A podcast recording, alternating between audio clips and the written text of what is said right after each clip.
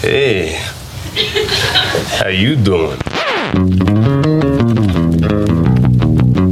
Now, say my name. You can't do anything with the information you have except maybe publish it in the Everyone Thinks We're Insano's home journal.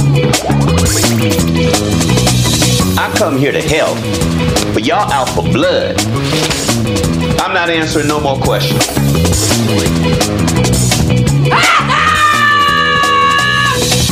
Salut à toutes, salut à tous, bienvenue dans ce 39e numéro d'un épisode et j'arrête le podcast 100% série de l'Association française des critiques de séries, l'ACS, en partenariat avec Binge Audio.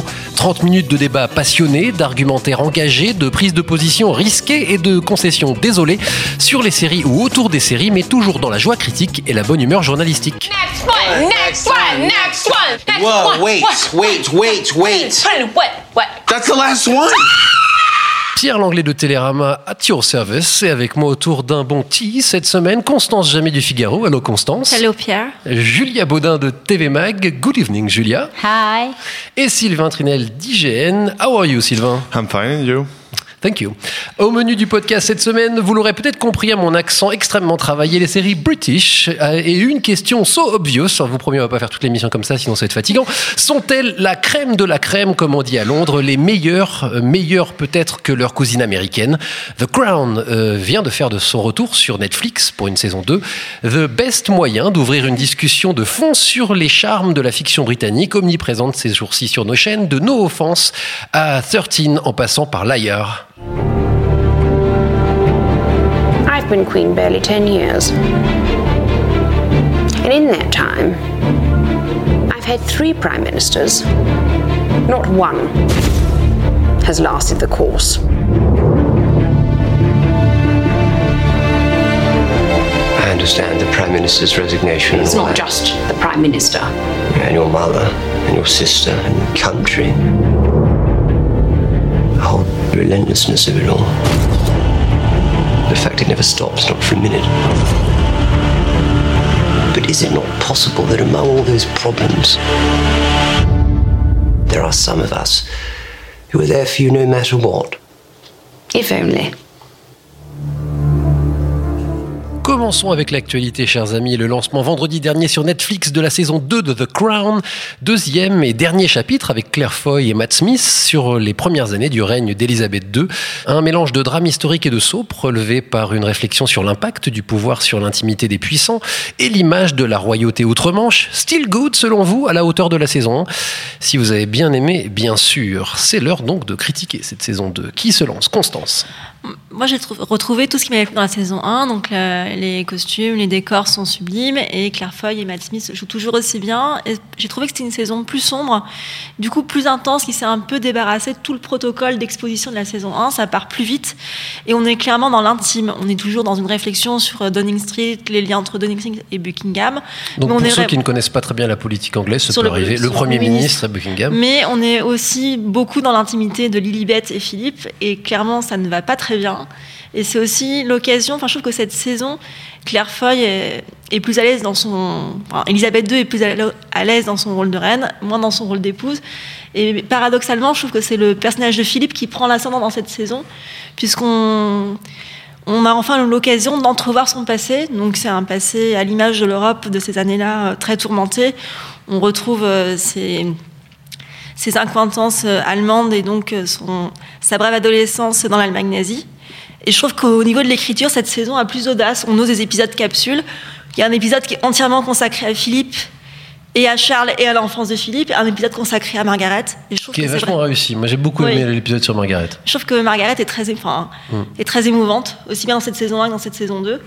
Et je trouve qu'il y a une audace d'écriture qui était absente en saison 1. Sylvain, Euh, et ben moi j'ai retrouvé euh, tout ce que j'a- j'apprécie dans la première saison, c'est-à-dire comme euh, Constance. exactement euh, avec euh, un épisode euh, est égal à une, une période un peu euh, importante de l'histoire de, de la royauté euh, en Angleterre, mais aussi euh, au au niveau politique. Euh, on parlait justement du fait que ça se déroulait, en tout cas pour la première partie de la saison, en pleine crise du canal de Suez et en Égypte du coup. Euh, mais on a aussi euh, toute la partie euh, avec les relations euh, entre la royauté anglaise et euh, l'Allemagne nazie On a aussi ça. Euh, on a également. euh, qui semble plus critique qu'en saison 1. On, on a l'impression quand même que cette saison 2 est, est un peu plus risquée, si j'ose dire, que la première dans ce qu'elle peut dire de la royauté et de l'image de la royauté. Il y a plus un parfum de scandale. Hmm.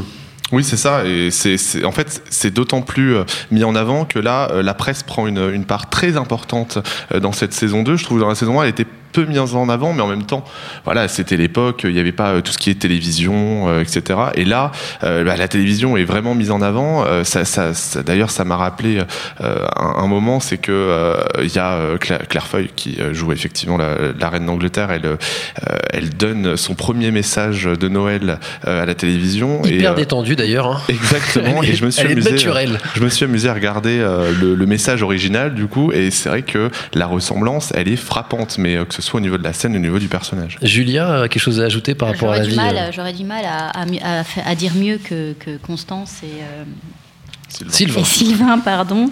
Euh, J'ai trouvé l'épisode capsule consacré à Margaret parfaitement réussi, effectivement, en ce sens que, euh, et c'est peut-être euh, un, des, euh, un des génies de cette série, c'est d'être de coller particulièrement à ces personnages tels qu'ils sont dans la réalité. Margaret étant le personnage le plus touchant de la famille royale, de cette génération-là en tout cas. Euh, et puis, euh, il y a en effet. Euh, ce que tu disais, un rapport aux médias qui est, euh, qui est presque le deuxième, euh, le deuxième, le- la deuxième thématique de la série. La première thématique étant la- la- le, le destin d'Elisabeth, et, et la seconde étant le destin d'Elisabeth, mais via l'avènement des médias Moi, je et la montée toujours- en puissance des médias. Je trouve euh, à la fois très réussi et un peu la limite de la série que plutôt que de parler de l'histoire britannique, d'aller au, fond de ces questions-là, j'ai plus l'impression que c'est une suite d'événements, que chaque épisode traite un, événement euh, et, son impact sur l'image de la royauté et la famille royale elle-même. Alors du coup, c'est très intéressant parce que moi j'apprends plein de trucs parce que je ne sais foutrement rien de l'histoire de la royauté anglaise et donc j'apprends des trucs. Euh, mais ceci étant dit, c'est aussi la limite de la série, c'est-à-dire que je trouve pas qu'il y a un, un recul ou un point de vue global sur l'histoire britannique, mais que c'est plutôt dans l'anecdotique. Alors c'est l'anecdotique des- avec des conséquences intéressantes et profondes, mais c'est pas, euh, je trouve, euh, une série historique au sens dur du terme. C'est pour, alors pour le coup, en plus, les premiers épisodes, c'est pour ça que j'osais parler de Soap, les premiers épisodes parlent plus de l'état du mariage royal que de l'état et la crise de Suez. On la balaye, ni vu ni connu, je t'embrouille. Je Justement, trouve que c'est un peu dur. Enfin, je trouve quand même qu'on voit bien le, le paradoxe entre une royauté très protocolaire coincée dans les 50s et le pays qui s'avance vers les 60s et que représente Margaret quelque part. Oui, mais c'est- tu l'as très bien dit, c'est à travers la famille royale et à travers ses évolutions. C'est pas une grande fresque historique. Mais ça, ça, ça, diminue- pas si l'intérêt si de la c'était dans- série. hein. Je sais pas si c'était dans le contrat de base, vu, qu'elle a, enfin, vu que The Crown s'est très inspiré de The Audience, la, pierre de, la pièce de Peter Morgan, qui est aussi le showrunner de la série, qui raconte les entretiens d'Elisabeth II avec ses premiers ministres. Hmm. C'est, mon avis, c'est une manière de voir l'histoire de l'Angleterre dans ses lieux de pouvoir. Et je pense pas qu'il y ait véritablement une volonté de coller à l'historique, d'autant plus que euh, Peter Morgan l'avait dit, il s'était pas rapproché véritablement de la famille royale. euh, justement, déjà rien qu'au niveau des lieux de tournage, euh, c'est pas Buckingham Palace, c'est pas voilà, c'est pas ces lieux emblématiques qu'on voit dans la série. Euh, c'est, euh, je pense qu'il y y, y a une part un peu d'imaginaire malgré tout, euh, parce qu'il s'appuie sur des témoins euh, qui ne sont pas forcément immédiatement en relation avec la, la famille royale. Il y a eu des anciens, des anciens travailleurs dans, au, au palace, mais au palais, pardon, mais malgré tout, je pense qu'il y a quand même de l'imaginaire et c'est ce qui fait que on, met un- une petite hola euh, à, cette série. Euh, Est-ce que malgré tout, puisqu'on est là pour parler de série anglaise, The Crown est représentatif d'une façon ou d'une autre du savoir-faire? On dit toujours les Anglais sont très forts pour les costumes, pour les drames en costume. Est-ce que c'est une série qui est un peu à la marge de tout ça ou est-ce que finalement elle illustre aussi le savoir-faire britannique en la matière? Julia. C'est un petit peu compliqué en, en- en l'occurrence parce que c'est une série qui est aussi euh, autant américaine qu'anglaise, donc euh, il y a un double savoir-faire. Il y a les moyens américains et le, savoir-faire anglais, effectivement, avec, euh, avec une, une, histoire qui, qui autorise toutes les anecdotes dont tu parlais tout à l'heure parce que, parce que je- l'impression qu'on a en tant que... euh, en tant que petit peuple serait que ces gens-là, euh, finalement, leur vie tout entière est de faire face à des anecdotes qui sont des anecdotes importantes, qui peuvent traiter de politique internationale et toutes sortes de choses, ou de, conflits intérieurs, mais, mais, ça reste... euh, Il me semble que c'est bien rendu à ce titre-là, et que cette, ce côté anecdotique, il est... il est, il est c'est fait exprès, quoi. Ça ça n'a pas été. euh, Que finalement c'est réaliste d'être finalement, c'est- anecdotique. que finalement, c'est assez réaliste. quoi. Hmm. Parce que c'est vrai que c'est une des autres qualités qu'on donne souvent aux séries anglaises, on va en parler, c'est leur réalisme et leur capacité à se frotter à la société anglaise un peu plus, voire beaucoup plus durement que nos séries à nous, euh, et un peu plus durement que les séries américaines. Est-ce qu'il y, y a de ça dans cette série-là? Est-ce que à travers le- cette histoire-là, Constance, toi qui semble être la, plus, euh, celle qui est la plus en fa- Encore une fois, j'aime beaucoup The Crown. Hein. Euh, c'est pas du tout le genre de série que j'aime, et celle-là, je l'aime bien, et je la regarde sans déplaisir, c'est dire si je l'aime bien. Euh, est-ce qu'elle a un peu de ça, The Crown? Est-ce que, comme disait Julia, le petit peuple, etc., est-ce que ça dit quand même quelque chose de l'Angleterre, euh, de l'évolution sociale de l'Angleterre, etc. De l'évolution sociale, oui, de la vie de la classe ouvrière ou de la classe moyenne, euh, beaucoup moins. C'est pas shameless, c'est sûr. Non, mais je, enfin, je pense que ça confronte un peu le mythe qu'on a de la monarchie avec la réalité de la monarchie anglaise. Et c'est quand même vrai qu'au sortir de la guerre, c'était très clair dans la saison 1, on avait des rats dans les cuisines de Buckingham. C'est euh, une monarchie euh, avec euh, tout le décorum, mais c'est pas une monarchie qui roule sur l'or. Et je pense que c'est aussi intéressant d'explorer la dichotomie entre la vision que la monarchie donne et ce qui se passe dans les coulisses, derrière les rideaux. Et au final, Elisabeth et Philippe sont, confrontés à des situations extraordinaires de par leur position, mais ce sont des êtres humains comme nous. Ils vivent les mêmes aternoiements euh, émotionnels et c'est peut-être aussi ce que veut montrer Peter Morgan, c'est que à ce niveau-là, ils ont les mêmes dilemmes que nous, mais qui prennent des proportions inimaginables. Alors, euh, une dernière chose avant de passer au sujet plus global. Euh, on sait qu'Olivia Colman va prendre la place de Claire Foy. Olivia Colman, pour ceux qui ne sauraient pas, euh, qui est notamment connue pour Broadchurch. On va pas jouer les devins, évidemment. On n'a pas vu, on ne sait pas à quoi ça ressemblera. Mais est-ce qu'on peut au moins dire, pour fermer et ouvrir sur autre chose ce débat, que c'est finalement symboliquement plutôt réussi de prendre cette actrice-là, anglaise, peut-être qui incarne quelque chose? Moi, je, enfin, c'est une excellente actrice. Et après, vu euh, ce qui est se passé dans la saison 3 qui explore la, la rébellion de Charles contre ses parents et sa liaison avec Camilla et son mariage avec Diana, je pense qu'on va s'amuser. Je ne suis pas certain qu'on voit Diana véritablement en saison 3. Il me semblait qu'il disait qu'elle arriverait seulement à la toute fin de la saison 3 avant de prendre une importance encore plus, euh, euh, plus massive dans la saison 4 et 5. Enfin, en tout cas, c'était les plans initiaux. Mais euh, moi, je suis très curieux effectivement de voir Olivia Colman dans, dans, ce rôle-là parce que Claire Foy l'a tellement bien porté. C'est ça en est, c'est- c'est d'autant plus dans la saison 2 justement. J'attends de voir si bah, ça va bien fonctionner, d'aut- d'autant plus qu'il y aura cette, ce bond en avant dans le temps. Oui, ce qu'elles ont dit. Alors, est-ce que, c'est, est-ce que ça explique tout Mais en- elles ont pile 10 ans d'écart, ces deux actrices. Donc, est-ce que ça veut dire qu'il y a un bond de 10 ans? A priori, oui, parce que Peter Morgan a toujours dit qu'il voulait pas prolonger ses acteurs plus de deux ans parce qu'il considère que c'est impossible de vieillir Claire Foy et Matt Smith et qu'il veut quelqu'un qui a l'âge de la reine à l'époque de la saison 3, qui a un passif et qui a un vécu. Alors, je vous le rappelle, The Crown saison 2, c'est en ce moment sur Netflix. Et nous, on va élargir un peu le débat. You okay? No, Dinah. It's your first week back, Viv. Stay home till it blows over, Viv. I've been stuck at home, dressed like a sack of shit, having to pretend that I'm heartbroken, having to sell my house. Because people needed me looking like a wreck who couldn't spend another minute where her husband died. Which you're supposed to. Fine! But this is getting beyond a joke, Dinah. If you lie through your teeth about being gutted, don't blame the boss for swallowing that. I am the boss. Un petit extrait dans le texte de la saison 2 de No Offense qui vient de passer sur France 2 pour entrer dans le vif du sujet avec une question à laquelle je vous demande de répondre simplement avant que l'on creuse un peu quand même. Les séries anglaises sont-elles les meilleures au monde? C'est parti. Constance. Oui et non. Synthèse, thèse, antithèse. Sylvain. Eh ben non. Ah non, je pense que c'est le mot meilleur est trop difficile, euh, enfin est trop grand. C'est pas les meilleurs, mais en tout cas c'est ce qui se fait de mieux en termes de drama à mon avis. Ah, au moins en termes de drama. ouais. Julia. En termes de drama, oui, puis en termes de soap aussi, euh, Downton Abbey, finalement, c'est qu'un immense soap opéra qui est absolument euh, magnifiquement euh, calibré, magnifiquement mis en scène et magnifiquement costumé. Après, le- les, sé- les séries anglaises sont-elles les meilleures? On, on a, on a très envie de dire oui. Et, euh, et en même temps, on a également aussi envie de dire non. Les Américains font des choses magnifiques. Euh, les Italiens commencent, euh, je pense à Gomorra notamment, Oui, commencent alors, à faire des choses intéressantes.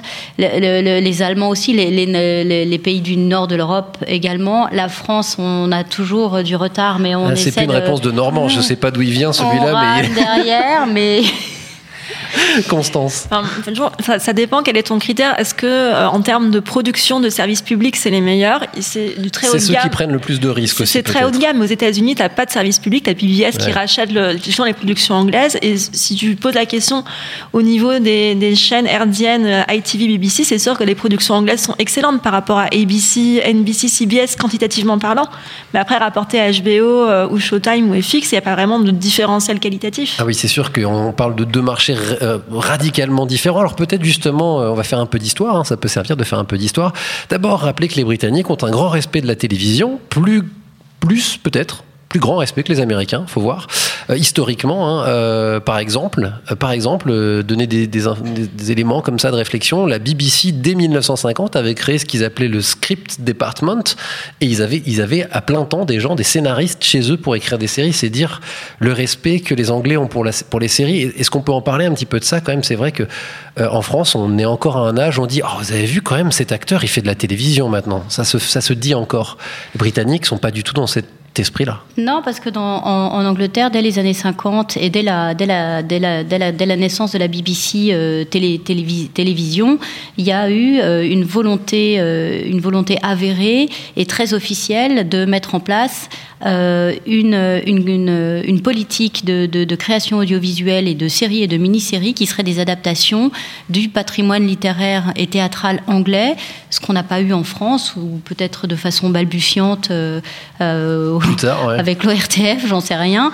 Mais en, en tout cas, il y avait la volonté d'instruire un- une population ouvrière importante qui était scolarisée médiocrement et euh, qui, euh, qui passait du temps devant la télévision. Les Anglais ont eu la télévision bien avant les Français, par exemple. Il y a eu des, des télévisions dans quasiment tous les, tous les foyers en Angleterre, alors que les, Français, alors que les Anglais n'étaient pas plus riches que les Français.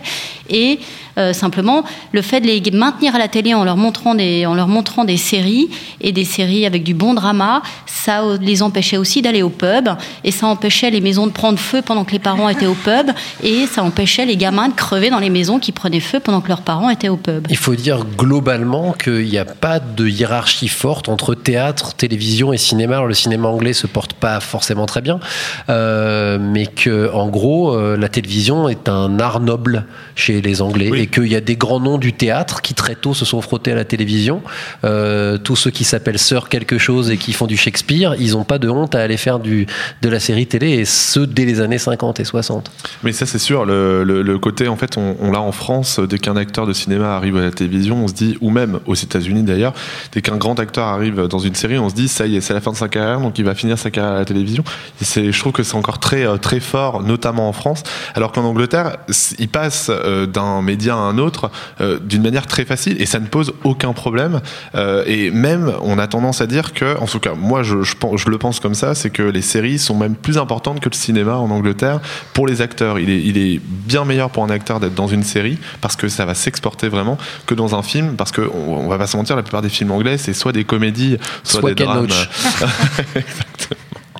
Euh, Non, puis même si on s'en tient là encore au- au- à l'aspect un petit peu, un petit peu historique, euh, dans les- le cinéma anglais dans les années 70, 80, euh, le, le- le- le catalogue de films, c'est quoi? En France, dans les années euh, 50, 60, on a eu la nouvelle vague, ce qui a probablement, euh, Ah euh, oui. euh, ce qui a probablement retenu tous les grands réalisateurs et tous les grands acteurs du côté du cinéma. En Angleterre, il n'y a pas eu ça, et il n'y a pas eu, euh, il y a, il y a pas eu ce cinéma-là intellectuel, et, et tout, et c'est pour ça qu'il n'y a pas eu de, il y a pas, il y a pas eu cette hiérarchisation et cette ce cloisonnement entre le cinéma et la télévision. Pour revenir à ce que je disais, pour répondre moi-même à ma question quant au, au savoir si les séries anglaises sont les meilleures, je disais c'est les plus risquées. Est-ce qu'on peut au moins s'accorder à dire qu'il y a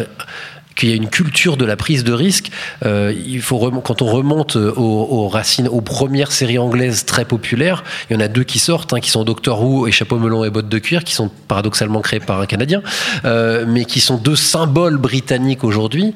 Euh, c'est des classiques, mais des classiques extrêmement originaux et extrêmement risqués, Constance. Bah, Enfin, pour rebondir sur ce que dit Julia, dans la charte de la BBC, il y a quand même un objectif éducatif. Et d'ailleurs, Doctor Who, ça a commencé comme une, base. édition- Mm. une émission scientifique euh, pour euh, le jeune public.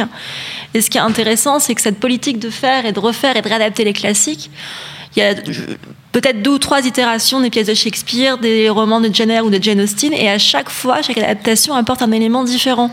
enfin, je vais radoter parce que c'est mon exemple favori, mais Orgueil et préjugés de 94 avec Colin Firth, c'est la deuxième adaptation BBC euh, télé. C'est au moins, enfin, il y en avait déjà trois en radio, d'Orgueil et préjugés. Et qu'est-ce qu'on fait là? On respecte le texte à la lettre en y, inf- en y infusant une sensualité et en renforçant le rôle de Monsieur Darcy qui n'y était pas. Et tu revois l'œuvre d'une manière différente. Et- Et, ils ont fait ça avec Sherlock. Voilà, plus j'allais récemment. dire, Sherlock étant le meilleur exemple récent de cette capacité qu'ont les Anglais, et c'est peut-être ça qui fait aussi qu'ils sont, en fait, qu'ils sont, on parle depuis tout à l'heure de classique et de moderne, mais qui sont capables de transformer en moderne leur classique. Je sais pas si ça illustre leur savoir-faire, mais il y a un peu de ça aussi. Euh, The Crown, ça pourrait être complètement figé, complètement euh, vieille école. Et ça ne l'est pas. Et d'ailleurs, ça parle aussi de comment les classiques se sont un tout petit peu détendus. En tout cas, cette saison 2 montre la nécessité de la famille euh, royale de desserrer un peu les mâchoires et d'essayer, en tout cas, d'être moderne. D'essayer, je dis bien, parce qu'ils galèrent un peu les pauvres. Je, pense que c'est compliqué de, dire que. Enfin, j'aime pas mettre The Crown justement comme exemple d'une série anglaise parce qu'il y a Netflix derrière. C'est sûr que les le moyens. niveau moyen, euh, Voilà, ça, change tout. C'est ça, et du coup, c'est, euh, c'est, pour moi, The Crown est un peu un, un mauvais exemple de série anglaise, vu qu'il y a quand même toute la production américaine derrière. Euh, moi, moi ce, que, ce que je retiens quand même pas mal, c'est, que euh, déjà, il y a un- effectivement, tu parlais de plus grand respect pour la télévision. Clairement, euh, le service public euh, en Angleterre, il est beaucoup plus respecté qu'en France, avec France Télévisions, par exemple. Euh, Aujourd'hui, les, les téléspectateurs français, ils se disent euh, France Télé, euh, c'est vieux, machin, etc. Donc, euh, il n'y a, y a, y a- pas, euh, il a pas ce respect euh, en, en France qu'il y a en Angleterre. Et tu vois, pour avoir un exemple très récent, euh, j'avais euh, de, de hiérarchie, de- qu'il n'y a pas de hiérarchie entre le cinéma et la télévision. Euh, typiquement, entre euh, le, le Crime de l'Orient Express qui sort le 13 décembre et euh, les, euh, le, le téléfilm Les Dix Petits Nègres de la BBC, il me semble, euh, et ben il n'y a aucune différence en termes de production. C'est Mm. des grands acteurs, c'est euh, une histoire qui colle totalement dans, dans l'univers des séries anglaises. euh, avec voilà, ils adaptent un grand classique. C'est aussi ça la télé anglaise. On a beaucoup, on a parlé de la BBC. euh, je ressors une vieille anecdote. Euh, quand j'avais interviewé David Wollstonecroft, le créateur de MI5, euh, excellent thriller britannique de la BBC, qui entre-temps d'ailleurs a fait Versailles. David Wollstonecroft, euh, je lui avais dit quand même la BBC dans votre série, vous montrez une image du gouvernement qui est vraiment pas flatteuse. Il m'avait répondu, bah en fait c'est ça le rôle de la télévision publique, c'est de secouer les idées reçues, de renverser, de, s'en prendre entre guillemets, pas directement, mais en tout cas de questionner le pouvoir politique, etc. On peut, on peut dire que les Anglais ont cette euh, libre parole politique dans leur série que, encore une fois, bon, je pense qu'en même temps, comparé aux séries françaises, c'est à chaque fois un peu facile, mais ils ont cette liberté-là en tout cas. Ils ont, un, ils ont un rapport, euh, ils ont un rapport, ils ont une frontalité avec euh, avec euh, avec l'autre dans le dans la dans la dans la critique, dans la satire, dans la euh, et même, et même la dans la politique. romance, au-delà Mm. juste de la politique. Ça concerne, euh, il y a qu'à voir les séances au, au, au- au Parlement, quoi. Ils se ils se jettent des trucs à la figure, littéralement. C'est c'est peut-être le seul pays au monde où ça se passe ça se passe comme ça. Sinon sinon en Russie, peut-être ou en Ukraine, je ne sais pas où ça se termine aux mains, mais il y, a, y, a, y a comme ça une espèce de, de, de, de, de- de rudesse qui, qui, je pense, leur autorise euh, cette, euh, ce rapport-là aux choses et au monde qui est très intéressant et qu'on n'a pas en France parce qu'on est beaucoup plus... euh, on parle toujours de l'étiquette anglaise et des convenances anglaises, mais en fait, ils vont beaucoup plus loin que nous dans tout et c'est Eh, vachement punk, intéressant. c'est eux. Le punk, c'est eux, ouais, absolument. Euh, et pourtant, euh, Alors que nous, on avait Claude François quand même, tu vois. Mais c'est super punk, Claude punk, François. Claude François. Euh, et du coup, mais, mais pourtant, ouais, j'ai vu passer sur l'écran, hein, pour ceux qui viennent euh, nous voir enregistrer ces émissions, euh, et on a un écran derrière nous avec des images. Là, il y a Broadchurch derrière nous. Broadchurch, ça invente pas, ça réinvente pas la, la série télé. Euh, c'est un polar. euh, ils vois- savent ça, ils savent faire, face, faire ça. Un, deux, trois, ils savent faire ça aussi, les Anglais. C'est-à-dire prendre des, des, des genres euh, a priori extrêmement codifiés et les secouer un peu.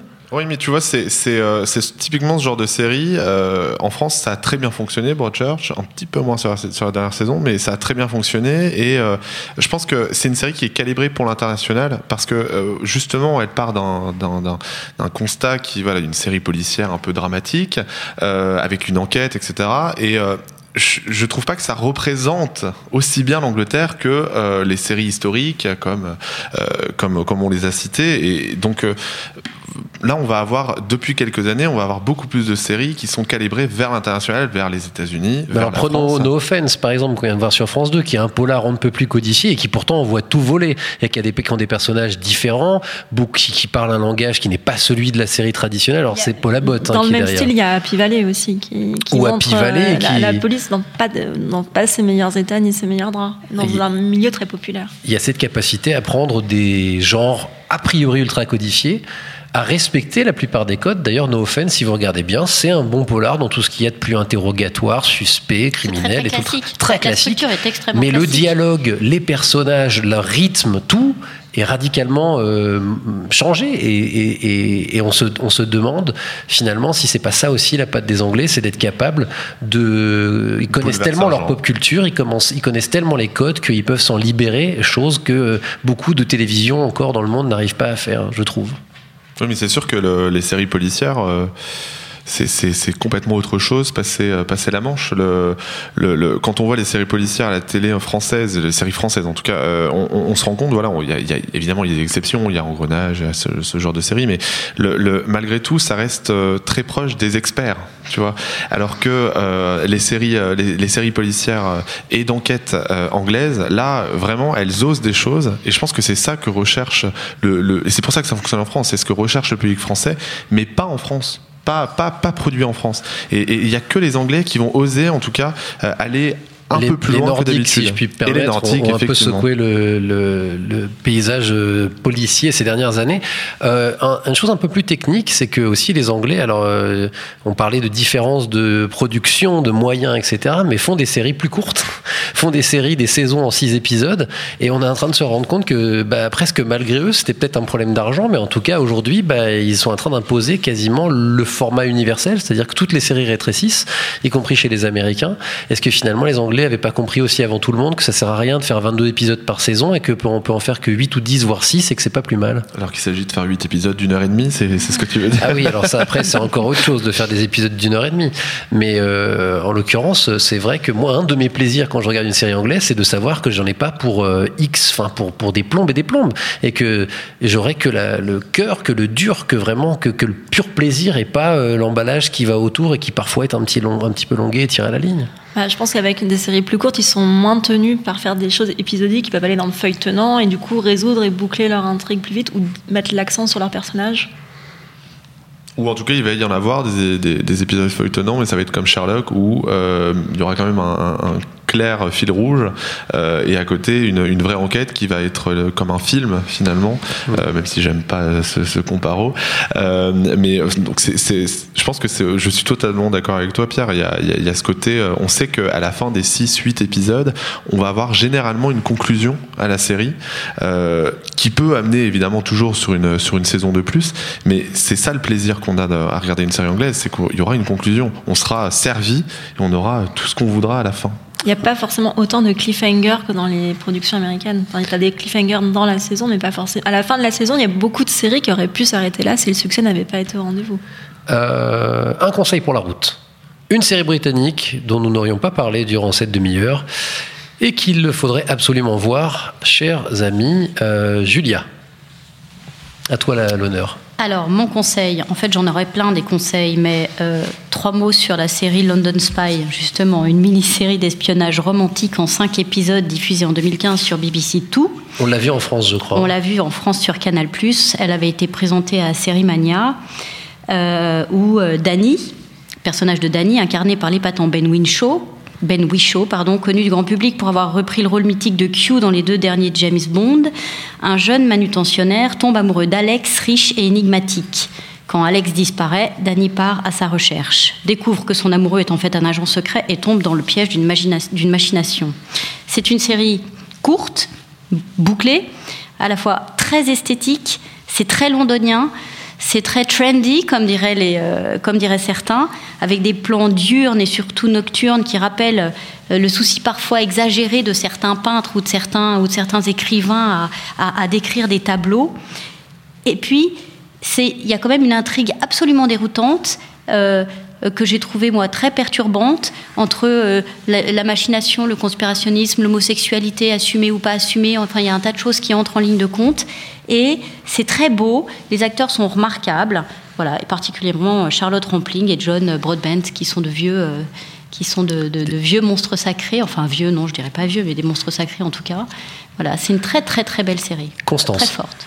Euh, bah, moi, comme Julia, j'ai eu un peu de mal à choisir, mais euh, je voterais bien aujourd'hui pour The Holocron, donc qui est une adaptation des pièces de Shakespeare, Richard III, Henri VI, etc. Et euh, qui a été diffusée en France discrètement sur la chaîne Histoire. Et donc, pour moi, c'est un peu ce qu'on disait, c'est comment les Anglais réinventent leurs classiques. Ça a tout du théâtre filmé, on garde la réplique de Shakespeare, les décors sont minimalistes, et pourtant il y a un vrai élan, on se sent vraiment dans le, dans le ressort tragique de Shakespeare, on ressent euh, toute l'urgence des personnages, et euh, le, casting est aux petits oignons, donc on a Benedict Cumberbatch, Tom Hiddleston, Judy Dench, et franchement c'est une manière de revoir, de réapprendre les classiques de Shakespeare, c'est plus facile que de lire le texte original, et pourtant il est là, et euh, c'est... on est pris dedans. Sylvain. Et ben moi, alors je dirais pas que c'est la série qu'il faut absolument avoir vue, mais euh, c'est Houghton and the Lady qui a été diffusée cet été sur France 4, qui date de 2016. Euh, donc bah, en fait, pourquoi je l'ai sélectionné Parce que c'est une série qui euh, qui a un peu, qui, enfin en tout cas qui me fait plaisir parce que c'est une série d'aventure. Il y en a pas suffisamment en Angleterre, qui ressemble de loin, on va se dire, à Indiana Jones. Donc en gros, c'est chaque épisode, ils partent à la recherche d'une relique. Euh, donc Mais je voilà, connais, une c'est Sidney. Fox l'aventurière. Ah, presque, presque. Parce que du coup, là, Sidney Fox est remplacé par un homme. je suis désolé. Effectivement, alors ça, d'ailleurs, ça parlera aux, aux, aux aficionados de séries des années 90 parce que c'est euh, Michael Landes, euh, le Jimmy de la première saison, je crois, de Superman, les aventures de Lois et Clark. Et oui, ça, ça- ça ne nous rajeunit pas. D'ailleurs, il est accompagné d'une autre star des années 90, euh, Jeanne Seymour, évidemment, Dr. Queen. Euh, mais donc, c'est quand même, c'est quand même un casting très anglais et ça donne quelque chose de vraiment très pop. Euh, c'est- les effets spéciaux sont pas dingues, mais ceux qui ont beaucoup apprécié Merlin, par exemple, eh ben, ils retrouveront ce, goût de l'aventure qu'il y avait, euh, qui, qui avait à l'époque dans cette, dans cette série anglaise. Et je refermerai cette liste de recommandations avec une série qui est un peu plus visible hein, quand même. On en a beaucoup parlé. Elle est passée sur, euh, on dit combien? On dit C8 maintenant, que je dise pas des 8, c'est C8. Euh, Dr Foster, donc là dans la saison 2 vient de passer, qui est un drame intimiste euh, au faux air de thriller. En tout cas sur la première saison, il y a vraiment un côté thriller sur une femme qui découvre un cheveu de la mauvaise couleur sur les vêtements de son époux et qui va mener l'enquête. Et euh, on est euh, com- complètement, moi je, trouve cette série fascinante de d'ambiguïté, de trouble, de violence psychologique, euh, parce qu'elle réussit à nous faire à la fois complètement être compatissant avec son héroïne et derrière elle à fond pour qu'elle règle son compte à son époux. Et puis finalement, elle finit par nous faire peur, cette femme aussi, parce qu'elle elle perd presque la tête, elle est violente et on, elle, réussit à nous faire douter euh, de ce qui lui arrive. euh, et elle réussit à nous faire douter. Et la saison 2 est encore plus violente quant au face-à-face qui s'orchestre avec son époux. Enfin bref, euh, c'est esthétiquement en plus extrêmement bien fait. Un peu Hitchcockien, mais aussi très atmosphérique. Ça joue extrêmement bien. Enfin bref, c'est à mon sens une des toutes meilleures séries de ces derniers temps, britannique ou pas d'ailleurs. Et si vous l'avez pas vu, jetez-y un coup d'œil à Dr Foster. C'est absolument fascinant. We're here to interview a female who alleges she's been a missing person for the last 13 years. Can you please state your name? Ivy Moxon. It's just how I remember. Whatever happened in that house, Ivy's been damaged. Is she alright? Honestly? I don't know. We need Ivy taken another girl. Ivy's our strongest lead to finding Phoebe. She's fragile. I've only been stuck underground for 13 years after all. So much of what she says doesn't add up. She's lying to us. It's not gonna go away. Things happen. Après cet extrait de la bande-annonce de 13 qui vient aussi d'être diffusé à la télé française sur France 2, chers amis, enough speaking, comme on dirait à Londres, laissons la parole au public de l'antenne ici dans le 11e arrondissement parisien. Vous pensez que les séries britanniques ne sont pas les meilleures? Et vous pouvez le prouver. Vous avez vu tous les épisodes de Doctor Who trois fois et vous voulez ajouter quelque chose? On vous écoute, mademoiselle. Bonsoir. Bonsoir. Alors, euh, ce serait euh, pour répondre à la question, par oui et par non, du coup. Ce serait, euh, oui, en effet, on peut dire qu'elles sont les meilleures et non en même temps, parce qu'il y a beaucoup d'adaptations américaines, par exemple, bah, je pense à Broadchurch, The Office, Shameless. Elles ont toutes été Skins. Euh, en fait, elles ont toutes été euh, les meilleures à ce moment-là. Et pourquoi, en fait, les adapter après à l'américaine, enfin les transposer du coup à l'américaine, alors qu'elles étaient déjà bonnes en elles-mêmes? Et que souvent, par exemple, je pensais aussi à House of Cards, on se souvient que de la version américaine et on oublie que. Heureusement, on a oublié la version américaine de Skins. hein. Oui, voilà. Après, il y a des adaptations. Après, c'est une question de goût. Voilà, Mais c'est peut-être une preuve justement que c'est les meilleurs si les Américains les- Oui reprennent. Mais euh, peut-être que oui, c'est les meilleurs, mais eux, ils veulent faire encore meilleur que meilleur. Ou ce serait ça la question.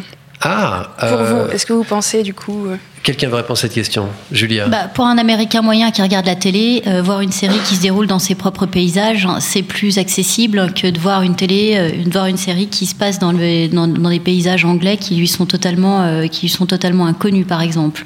On sait que les Américains sont très très attachés à leur à leur à, à- à leur terre et que le, le fait même de voir de, de voir une série qui n'a pas été faite chez eux, ça les ça les perturbe quelque part. Ça me semble être là. Oui, j'aurais pas répondu mieux. C'est vrai que c'est une des raisons, tout simplement, de se réapproprier une histoire et puis éventuellement, si ça marche bien, de faire de l'argent dessus parce que ça peut durer longtemps et voilà. Et avec des frais de développement moindres, parce que quand tu reprends une trame qui existe déjà, euh, la moitié du travail est fait. Ah bon, après, au moins sur House of Cards, s'ils veulent finir House of Cards sans Kevin Spacey, le- Ah, il y a un vrai travail là. la version anglaise leur donne une solution. Après, il y a plus simple encore, pas. hein, c'est reprendre l'acteur comme dans Broadchurch. euh, Vous avez tout, enfin, ils avaient repris l'acteur principal et comme ça. Grace Point. Mais pas la qualité des scénarios. On peut l'ou- On peut l'oublier aussi, Grace Point. C'était compl- enfin, sauf pour euh, faire un petit exercice euh, d'analyse de scénario et de, et de tout ce qui va avec, c'est- c'était tout à fait dispensable, en tout Les cas pour ceux. Français l'ont fait aussi avec Malaterra, la reprise de Exactement. Broadchurch. Merci de nous le rappeler. Ceci dit, l'élection- l'exception notable, c'était Downton Abbey sur euh, PBS, qui est donc la BBC américaine, qui n'est pas en très bon état parce qu'elle n'a pas beaucoup de financement. Mais Downton a été un phénomène aux États-Unis, 10 à 12 millions de spectateurs. Des nominations euh, multiples, Voilà. etc. Et donc, ouais. est-ce que c'est le charme des costumes, euh, la fascination pour cette période, pour le côté euh, les domestiques et leurs maîtres Mais parfois, les, les Américains adhèrent complètement à enfin, aux séries anglaises qui restent dans leur cadre. C'est parce que. Cora est américaine, je vous rappelle. C'est ça, il y, avait, il y avait un petit lien qui suffisait. Et on referme là-dessus cet épisode 39 d'un épisode et j'arrête consacré aux séries britanniques et à The Crown dont la saison 2 est disponible sur Netflix, je vous le rappelle. Merci à Constance Jamais du Figaro, Julia Baudin de TV Mag et Sylvain Trinel d'IGN. Merci aussi à Jules Cro qui était à la technique et bien entendu au public de l'antenne. Merci à vous. La semaine prochaine, nous entamerons une quinzaine de recommandations pour cette fin d'année 2017 en revenant sur quatre séries passées sous les radars, quatre perles injustement ignorées, avant pour Noël de faire le bilan calmement de l'année écoulée. D'ici là, je vous invite à aller liker et suivre les comptes Facebook et Twitter de l'ACS et d'un épisode et j'arrête. Salut à toutes, salut à tous et à la semaine prochaine. Next one, next one, next one, next Whoa, one. wait, one. wait, wait, wait.